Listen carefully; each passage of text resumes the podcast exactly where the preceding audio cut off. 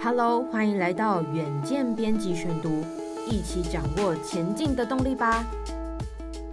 各位听众朋友，大家好，欢迎收听编辑选读，祝各位新年快乐！今天是元旦一月一号。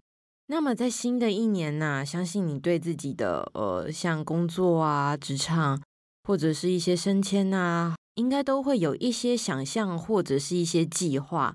所以我们在这一周新的一年的当中啊，我们将为大家企划一个特别的节目，就是我们邀请到了 Podcaster 瓦基来到我们的节目现场，来和我们分享他的整个职场的经验。像是他过去啊是在这个台积电工作嘛，但是他最后辞职了，当一个部落客，然后变成一个 Podcaster。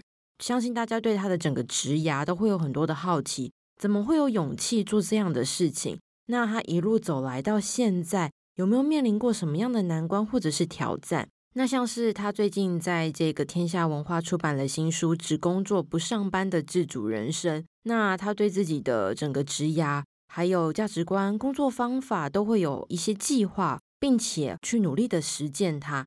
我们就会很好奇说，那他这背后的思考方式是什么，并且如何？一步一步的去实践他的计划，所以在新的一年二零二三年，我们将提供给大家最新的单集，就是邀请到了这个人气的 Podcast 的制作人瓦基来和我们分享他的整个职涯的经验。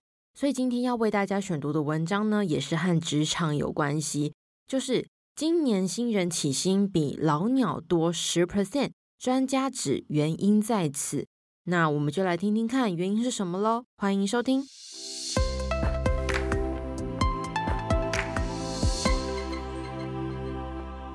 一零四人力银行发布二零二二企业年终以及二零二三景气调薪大调查，二零二二年平均年薪总额为六十七点七万元，创七年新高，年增幅三点一 percent，创五年新高。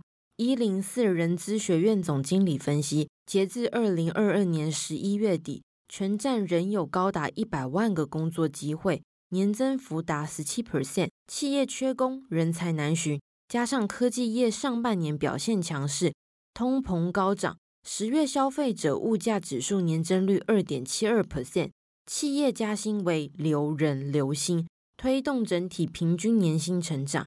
调查中也发现了企业常见的调薪策略顺序有三个：首重留住关键人才，再者为全体结构性调薪，提升整体企业薪资竞争力，最后才是调整固定薪资。提升员工每月固定薪酬。那么，一零四人力银行观察近两年薪酬趋势，发现，在通膨和缺工两大因素催化之下，四十七点三 percent 的企业新进人员薪资可能高于在职员工，平均高出十 percent。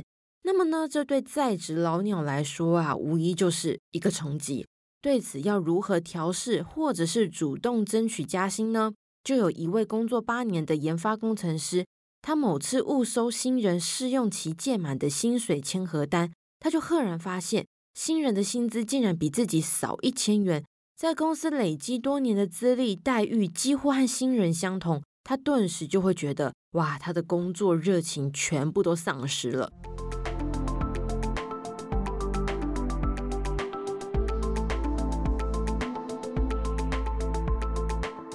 所以呢，叶林氏职涯诊所建议在职者可以采取以下三种行动，那么就听好喽。第一个就是提离职，表明不满。不过呢，这么做呢会有风险，相信这个职场老鸟一定都会知道哈。风险就是啊，第一个，若公司比对新人，两者的实力相差不远，大约半年后可达你的八成。若公司评估现行八成实力也够用，他可能。就不会挽留你的离职喽，这一点要小心。第二个风险就是你需要考虑进入职场的年龄，若专业领域有进入门槛，转职呢就不会受影响。那么第二个就是你可以做的就是等承诺兑现，留下来等待加薪或者是升职的承诺兑现，但是你的等待期间仍然需要审慎会诊你的实际的成绩哦。这一点一定要小心。第三个就是趁机重新评估工作热忱，重新思考两件事情。第一件事情就是，这间公司这份工作是你喜欢和热爱的工作吗？值不值得继续待下去呢？你必须要去思考哦。第二个就是在公司累积的工作历练和成就，可以让你再有开拓新职缺的应征优势吗？这两点一定要好好的思考。所以一零四职牙诊所就建议你可以采取这三种行动。那么呢，一零四的调查结果也发现呐，十点九 percent 住宿餐饮业没有年终，是全产业里面最多的。虽然比去年的二十四点七 percent 好转十三点八个百分点，逐渐走出疫情的阴霾，但是人员的流动率高，薪资偏低，仍然是产业的现况。那么，面对缺工进行式，企业也各计解方，像是全台有超过五百家分店，员工数量超过一千两百人的本土连锁咖啡业者路易莎，他们就与城市大学产学合作，透过实习制度呢，有计划的培养新血，同时呢，也在今年底调薪，提升企业竞争力，具有全台分店遍布广。贩卖品项包含蛋糕、餐点以及饮料等全时段供应的特点。路易莎因此更重视排班制度，让人力效益最大化，同时打破餐饮业的空班制度，让员工自由选择是否要上班。除此之外呢，路易莎建立独有的吧台教育训练，一接单后就重启 SOP 作业。不过呢，如果出现人力空缺，排班与吧台作业都将面临管理上的挑战。路易莎其实也是有调薪计划的哦。他们自二零二二年十一月起全面调整正职人员薪资，加薪一千元。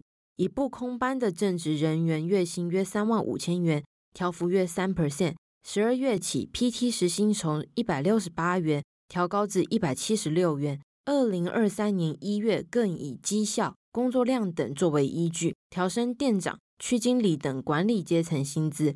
那么呢，我们来看看泰式餐饮龙头瓦城，它有怎么样的计划哦？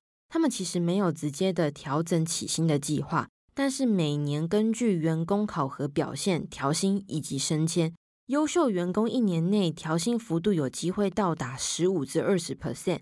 同时还有不同的奖金激励方案，每月呢或者是每季发放绩效奖金。